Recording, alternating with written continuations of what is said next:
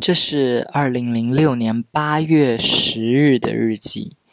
然后我觉得这篇日记有两个，就是写的还蛮多的。然后我觉得有两个点让我觉得还蛮值得分享的，就是，嗯，我有一个那个，我之前有说过，我跟我某一个表弟特别要好嘛，就是年纪相仿，他比我小一岁，我就觉得小时候觉得他就是我最好的朋友了。然后我这个表弟其实很不幸，他，嗯，我我我。我忘记他因为得了一个什么病，然后腿上长了东西，最后左脚左腿被截肢了。我后来查出说好像是什么骨肉瘤，是不是？还是骨肉癌，还是什么骨癌？反正就是好像就是说是一种年轻人、小孩、青少年容易得的一种病。呃，anyway，反正他就是左腿被截肢了。然后因为左腿被截肢了这个事情，可能就是可能。哎，这么说我不会觉得很政治不正确？但是就是可能就觉得他爸妈会觉得说他不是一个完整的人，人，然后于是他爸妈在他十二岁的时候又生了他弟弟。我那个时候就开始吃吃他弟弟的醋了，因为我那个时候觉得他是我最好的朋友，而他弟弟一定是他他弟弟到来了，他弟弟在他心里一会一定会觉得他弟弟比我重要。然后我在日记里写了这句，我也觉得很有意思，我写的说。可是想想，为了他的腿，除了他父母之外，牺牲谁都愿意。我我这个表述可能没有很明确，但是就是因为我小时候很喜欢想那种类似交易的事情，就是比如说给你四百万，要不然就把你妈抢，这不对，就是呃你妈被绑架了，然后对方要你把房子卖了，你会不会愿意卖这个房子什么之类的？或者就是一种交易，我我当时想的那个交易是说，可能有个神站在我表弟面前说，我可以让你的腿长回来，但是需要付出一些代价。我就想说，如果那个代价就是说牺牲掉我的话，我表弟一定会同意。我就觉得，就是我会会有这样的想法，然后我就觉得我没那么重要，然后又开始就有不爽啊，或者怎么样，心酸呐这种的。接下来是另外一个一个事情，呃，我小时候真的介意了非常久。就是因为我表弟回来了嘛，我舅妈也就回来，就是我表弟妈妈，我舅妈也就回来了。然后我这篇日记里记载出来，我真的是很不喜欢我舅妈。就是我舅妈比较有钱嘛，可能就一副贵太太的样子。然后我就，嗯，我这里记录了一个事情，我说我给我表姐买了葡萄干，然后呢，我舅妈就走进那个房间说：“哎呦，阿倩，你也买葡萄干呐？”表现出一副很疑惑的疑问的表情。可是我就是觉得他想吃那个葡萄干，就是我日记里写的说，我就我觉得我舅妈就想吃那个葡萄干，然后我舅妈进来拿了两次葡萄干，说是给我那个小表弟，就刚出生的那个 baby 那个小表弟吃的。我我就问我外婆，我后来问我外婆说有没有看到舅妈给我表弟喂我那个小表弟喂葡萄干，我外婆说没有啊。然后我日记里就下结论说我我就猜是他吃的。嗯，这件事埋怨完了之后，真的开始埋怨到我真的。很介意的事情了，我还记得那个那个晚上，我我外婆，然后我舅妈在那里，然后可能我我忘记在场有没有其他人，我记得这三个人是我们三个人是在的，然后我舅妈就对我说了一个实话，说阿康，你一定是发育了，你的怎么样怎么样怎么样？我现在说怎么怎么样，是因为我的那个日记被涂掉了，就是有那个涂改液在上面，但是我记得我记得那个状况就是。我第一遍写了那个诚实，就是真实的。我第一遍记录了真实的状况，就是阿康，你一定是发育了。你看，你喉结都出来了，或者是你胡子都出来了，或者是怎么样。后面我是很怕我的日记被发现，被有人读到，所以我又把这句话给涂掉了。我把阿康改成了阿倩，我表姐的名字，然后把那个我舅妈说我可能发育的那个根据那个特征，我涂也涂掉了，然后写成满脸都是青春痘，就把这句话栽赃给了我。表姐，我我不知道有没有表述清楚，就是说我舅妈其实那真实的发生的事件是，我舅妈说我一定是发育了，但是我在日记本里，先是第一遍记录了真实的状况，第二遍又把它改成了说我舅妈说我表姐发育了，然后说真是的，别人难以启齿的生理问题，她却说的轻巧自在。我觉得难以启齿也就是我吧，因为我小时候真的很。对于我发育这个事情，我真的很很惊恐。我记得我当时，我不知道我在我那个时候到底是怕什么，我就好像好像觉得说不是小孩之后，我就变得脏了，我就不单纯了。我现在我就开始变成恶心的大人了，我开始有性欲出现了。这种我可能我我想我可能是有在极力隐瞒我我有性欲了这件事情。嗯，反正就是不想被人发现我发育了。我还记得我那个时候胡子已经开始稍稍冒一点那种绒毛，就是就是然后。哎，我其实现在想想，现在年轻人有一些发育中的青少年，就是有一个阶段，就是两边会有那个胡子、绒毛嘛，好像就是不知道什么时候就开始把那个胡子剃了。Anyway，反正我那个小时候就看到我那小小的绒毛，我就不想被人发现我发育了，我就自己偷偷买刀片和剪，用剪刀来修我自己的这个胡子。而且我还很怕那个，就是不仅是胡子长出来了，下面的毛也开始长出来了。而我那个时候初中是技校嘛，嗯，哎，我们那时候宿舍还是有独立卫生间的，还不错呢。反正就会很怕说那个，就是被舍友发现我下面长毛，我开始发育这个事情。所以我好像每次洗澡都会穿着内裤，就是很怕被别人看到。我不知道现在的小孩会不会，就是。害怕发育这件事，我我想想，可能是因为当时的校性教育做的不好，没有人来告诉我说这是很正常的现象。你不要呃不应该被人嘲笑，别人不应该嘲笑你，或者这没什么好嘲笑的这样子。我不知道现在的小孩会不会还这么介意说发育的事情。反正我那个时候是很很介意，我觉得好肮脏哦，我觉得发育是件好肮脏的事情，我一直想要。那个极力隐瞒的那种，然后还装作就是没有性欲的那个样子，但其实那个时候早就已经性崛起，对，性意识已经开始有了那种。这是二零零六年九月十七日的日记，日记的标题叫《讨钱记》，就是记录的是那个，嗯，我去帮我妈讨钱的一个事情，就是。呃，嗯，怎么说呢？这个，这个，那个被被讨钱的那个人，就是我要向他讨钱的那个人，是我舅妈的姐姐。然后出于礼貌的话，叫她伯母。而这位伯母的话，跟我家，呃，距离是蛮近的，可能隔了，嗯，三四栋房子的那个距离，就是我从我家到他家，可能两三栋。然后呢，嗯，那个时候我爸妈都不在家。他我妈就打电话给我，让我去向伯母家讨那三千块钱。那三千块钱是是那个我伯父欠我爸的工资的钱。就是这个钱是怎么回事呢？先讲这个钱是怎么回事好了。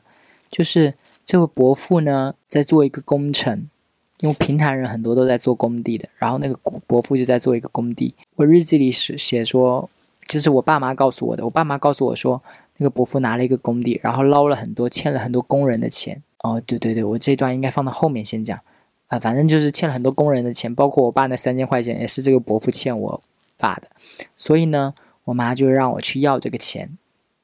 我当时才二零零六年，我十四岁嘛，反正就才初二的样子，一个小孩儿，然后让我去讨债，讨讨讨债。然后还是那个邻居家的，我就觉得很可怕。我记得我当时就很怂，我没有直接去他那里。怎么说？就是呃，我觉得我要不要先讲一下这个地理位置的关系？就是那个我爸妈都不在家，其实我是住我外婆家，但是那个伯伯母呢是离我爸妈的家很近的。然后我爸妈的家离那个伯母家是两三栋房子的距离，就是就是我本来应该就是接到我妈的吩咐，我应该直接去那个伯母家要钱，但我不敢，我就先回到我爸妈家，我躲在那边，躲到家里，然后就盯着我伯母家的方向在看，说他在不在家。我就想，如果那个不在家的话，那我去了也是白去嘛。我就想说，而且我没有办法冲到人家家里面去。就是乡下房子就一栋一栋的嘛，我就希望他可以出来，然后在那院子里或者哪里的时候，我我这样跟他说话就好了。我不想就是登堂入室就走进去，万一他家里很多人，或者是就是怎么样，就就很可怕。就走进人家的家里向人家要钱，我就觉得蛮可怕的。然后我就纠结了很久，我甚至还看到了那个我那个伯母的女儿，那个伯母的女儿那个时候已经是成年人了吧？那个伯母的女儿就是我表弟的表姐，反正就是一些复杂亲戚关系，就是稍微有点关系的，还认识的，稍微有点熟的那种人。然后我就想说，我跟他说也不好吧。然后我就记得我当时就是很纠结，很纠结，很纠结，但最后我还是去了。我装作很镇定、镇静的样子，然后就因为我也一直没等到我那个伯母出来到院子里，那我只能硬上了，我只能去找她了。我可能到了他家，然后看楼下都没人，我就上楼了。我进去刚好也就看只看到他一个人，我我我我我就看到他在缝裤子。我爸妈告诉我说，他欠了那个这个伯父伯母欠了那个很多工人的钱嘛。然后我就反问我爸妈。啊，那他有这么有钱，为什么还住这么破的房子？就是我现在去的那个房子，我就记得他家的房子很破嘛。然后我爸妈的反应说，他当然不能让人知道他现在变有钱啦，或者怎么样。可是看到他缝裤子那个瞬间，我就是有那个感受，就是说，如果他真的很有钱的话，为什么还在缝裤子啊？我当时心里就是有这个疑惑。但是我并没有愣住，我就对那个伯母说：“我还是鼓足勇气啊，一个十四岁的孩子，对我伯母说，那个伯母大伯欠我爸的三千块工资，您现在家里有钱吗？”然后那伯母就是我跟那个伯母其实很不熟，虽然我们住了那个怎么住的很近，但其实是完全没有来往的。然后那伯母问我：“你是谁啊？” 伯母完全愣住了，然后我就说了我我是谁谁谁，然后我伯母就说啊那位伯母就说伯母现在没有钱，等以后伯父赚钱了年底以后还你钱。然后我走出门口之后，他还在对我说一些什么，就很怕我把话交代错了。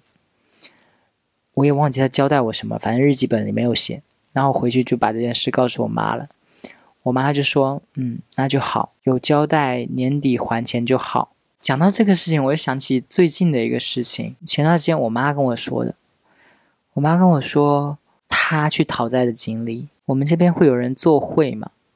反正就是，嗯，什么好像很多人一起交钱，然后某一个人要用钱的时候就把钱提走，怎么怎么样的一个做会的那个，我不太懂那里面，我我讲不太清楚那个原理啊。反正就是我妈跟一个她的一个。朋友，或者是也是有点亲戚，反正乡下小地方，所有人都是有一点点亲戚关系的。怎么样？跟一个亲戚呢，他就把做会的钱给了那个亲戚，或者是那个亲戚向他借了钱。一个女的亲戚向我妈借了钱，或者是我妈放利息给他，因为我们平潭人很喜欢放利息。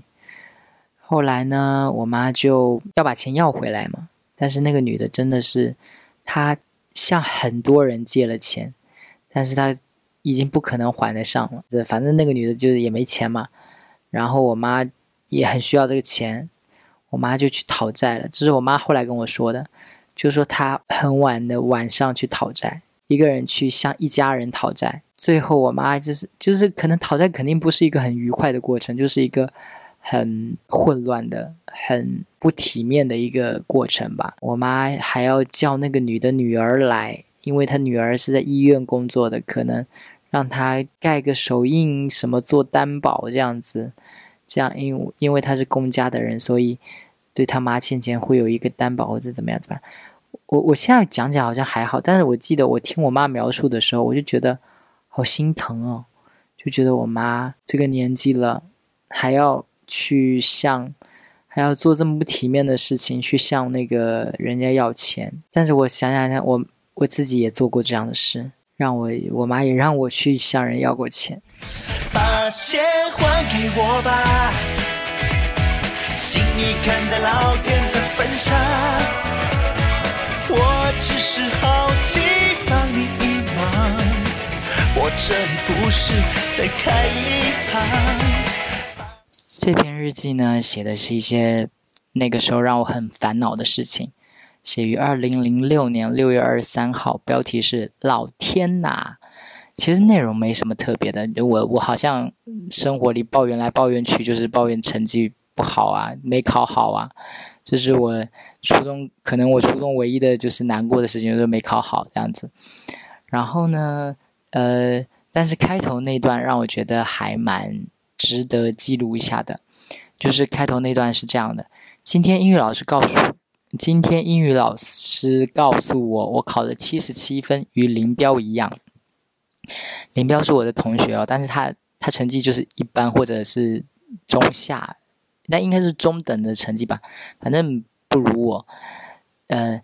然后我得知说我跟他考的一样的时候，我那时不知为什么会惊讶了一下。我日记里是这样写，我不知那时为什么会惊讶了一下。但我现在脑补了一下，我可能当时的反应是说：“啊，怎么可能？我怎么可能考的跟他一样？”就是我当时应该会有这个这样一个反应。所以我日记里记说，我后悔不已，因为我觉得这样好像伤了林彪的自尊心。如果是别人对我这样，我一定会想，我该比你低几分才合适。就是。你为什么这么惊讶？你是觉得我不我没资格跟你一样的分数吗？你是觉得我应该比你低几分才是合理的吗？对，然后呢？呃，日记里还写说，我很想找他道歉，但一想这样也许会让他更加敏感。还好林彪没有怎么样，就觉得哎，我那个时候才几岁啊？二零零六年，我九二年生的，我十四岁，嗯，就觉得哎还不错哎，小小小年纪就。这么懂得照顾别人的感受，就觉得嗯，我果然是一个好人。这篇日记的标题叫做《时尚风波泛滥成灾》，好严肃的一个标题哦。写于二零零六年九月十五还是十三十五号吧。这篇日记我觉得值得讲的有三个点，三个故事。第一个就是，我觉得我那个时候非常的政治不正确。第一个故事是说，反正这篇这这这篇日记的主题就是讲关于当时的时尚的。然后第一个故事是说，呃，我中午在食堂排队打饭的时候，一个女孩端着饭从我视线里走过，有一条银色的东西在闪闪光，是一条银白色的耳带，而且只有一边，这就叫做时尚。就是那个时候，呃，不像现在都有蓝牙耳机了，以前没有嘛。以前就是耳机，嗯，以前甚至连手机，二零零六年不是，甚至都不是所有人都有手机的。就是，呃，你可能带个 M P 三，然后有个耳机，就是就是你你插了个耳机，就说明你一定那个耳机那头是连着个什么东西的，要不就是手机，要不就是 M P 三。但是有手机跟 M P 三就已经是一件非常。高级的事情了，在那个时候就是可以让人羡慕的事情了。所以，对于所以戴着一边耳机，而且要只戴一边哦，戴两边就不时尚，戴一边才是时尚。走来走去的那种，有些我记得有些同学甚至会就是耳机的那头根本什么都没插，就把它放在口袋里，但是就塞个耳机，就就是那种，那就是那个时候的装逼，那个时候的时尚。然后我我还没讲完这个这个故事，就是我我在日记里写说。可是这个女孩身材算是比较那个双引号丰满的，好像有点发福。这种洒脱的事，应该是那种瘦身女郎该做的事吧。所以，我这是这段日记是什么？我在我在说胖子不能时尚哎，我真的非常我在歧视胖子哎，那个时候的我啊，我我这就是呃，这是不正确的。胖子也可以时尚，谁都可以时尚。OK，我没有资格去 judge 任何人。OK。那反正那个时候真的是，然后第二个故事呢是讲我跟一个叫陈荣的同学聊天，我甚至啊，我已经完全忘记这个名字，也记不起这个脸，更记不起个这个脸了。就天呐，十五年前啊，这是二零零六年的日记，现在是二零二一年，十五年前可以忘记那么多事情，我现在真的完全一点都想不起这个男这这个这个同学了。然后呢，我们当时是在聊说双休日怎么打发时间，我就说我双休日都在家看电视。然后这位叫陈荣的同学就说：“像你这样低级的人都待在家里看电视，人家都去网吧，哪像你连网吧都没去过。”我当时就很气，我当时就想要争辩，因为就是他明显就是瞧不起我嘛。然后我就很不爽啊，我也不想被瞧不起啊。然后我就反就是跟他。反驳说：“谁说上过网吧的人就比没去过网吧的人高级？”然后他说：“上过网吧的人就是比没上过网吧的人高级。”虽然哈，现在想想，虽然我当时在那样争，但是其实我当时的内心应该也是会觉得，去过网吧的人比较高级。我记得小时候就有一种迷思啊，我不知道现在小孩会不会，就是小时候总是把那个酒吧给神化或者妖魔化的那种，因为就没有机会去嘛，然后总觉得酒吧是一个很可怕、很但是又很 fancy 的一个地方。我还记得我以前看那个《康熙来了》，就是呃节目里他们总是会说一些夜店呐什么什么，然后我就对那种生活好向往哦。虽然我二零零六年可能还没开始看《康熙来了》，呃，反正那个时候就会觉得酒吧是很高级的事情，网吧可能就比酒吧低一点，但也高级的事情。但我确实那个时候也没去过网吧，不过。哎，想想现在回想当时对酒吧的那种渴望、那种期待啊，现在我也去，就是十五年后了嘛，我去过很多酒，也没有很多啦。但是因为我现在就是越来越认识到自己，然后可能也去去过一些酒吧，反正我就发现我，因为我现在是不喝酒的人，完全不喝酒。酒吧也有分很多种，有些是那种高级的调酒的那种清吧，我也去过。然后，嗯，我很爱那个欲望都市嘛。欲望都市里那个凯莉 Carrie 总是好像要点什么 Cosmopolitan 什么一个叫大都会的一个酒，我还记得我点了那个调酒，然后我就觉得好难喝。然后呃还有一些酒吧就是那种蹦迪的嘛，跳舞的那种，那种酒吧或者说那种清吧吧，或者反正就在那儿很热闹，或者那很冷清的很冷清的就喝酒，我也不爱喝酒，很热闹的就在那边蹦。但我又我真的也理会不了那种蹦的乐趣到底是什么。我唯一就是在酒吧里觉得有乐趣的就是有人跟我搭讪，有人跟我搭讪就会让我开心。没有人跟我搭讪，那个酒吧之行就是废掉的酒吧之行，就没有任何开心的点。嗯，OK，就是讲就是以前小时候多么渴望酒吧，但是现在我已经对酒吧完全失去兴趣了。OK，接着回到那篇日记哈。就是我跟那个陈荣呢，在那个争辩，然后另外一个同学，一个叫林贤林的同学，这个同学是我们班主任的弟弟，但是他成绩很烂，然后我们两个有点，也不到死对头，反正就是互相看不顺眼吧。他老是挑我刺，然后我也，呃，就反正讨厌他，老是可能会对他有一些怎么样的那种，然后那个林贤林就来帮那个陈荣跟我吵架，那个林贤林就说。像你这种书呆子怎么会去上网？我那个时候确实是，反正我成绩成绩好比较好的人可能都被这么骂过吧，就很会很不爽，就觉得书呆子是件很土的事情嘛。我也就反驳了，然后反驳的好像不是特别有逻辑哈。他说像你这样的书呆子怎么会去上网？然后我就急着说，我妈还给我买了电脑。然后那个时候就穷嘛，小地方也穷，大家都穷。然后那个陈荣就带着怀疑的口气说：“你家有电脑？可你上过网吗？”然后我就反驳说：“他们去电脑还不是啊？不，他们去网吧还不是因为没电脑？”然后就后面就省略号。我我猜可能是我吵输了还是怎么样，然后我不想把我输的那个记录下来，所以就省略号省掉了。然后就嗯，这个争辩就结束了。反正我还记得当时那种。屈辱感不是，反正就是那种输了的感觉，就是因为我真的没去过网吧嘛，然后就是输了。但是就是在这个网吧就是比较高级的这个观念里，我就是输了。OK，第三个故事呢是另外一个叫吴海明的同学，我也完完全忘记这个吴海明是谁了。这个吴海明同学呢，他就叫了我名字说。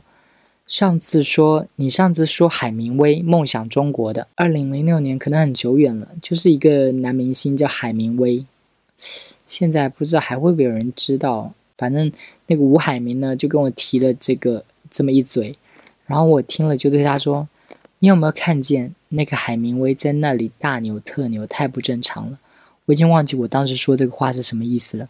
是不是就是可能是一个电视里，然后那个海明威大牛特牛，是不是？然后我的评价居然是你有没有看见那个海明威在那里大牛特牛，太不正常了。然后那个很爱跟我吵架的那个林贤林就说，那个大牛特牛就是流行，就是时尚。我这种傻，嗯，我这种书呆子不懂怎么样。但是我有一个感，我有个我我我现在感想是，我说的那个话，你有没有看见那个海明威在那里大牛特牛？太不正常了。因为我以我现在的个性，我会觉得我完全没有资格 judge 别人。别人爱怎么做是别人的事情，只要他不妨碍到任何人，他都有权利这么做。我不应该那样去评价他。但是那个时候的我居然说，你有没有看我？我居然评价别人说太不正常了。我觉得这是一个非常嗯嗯不好的事情。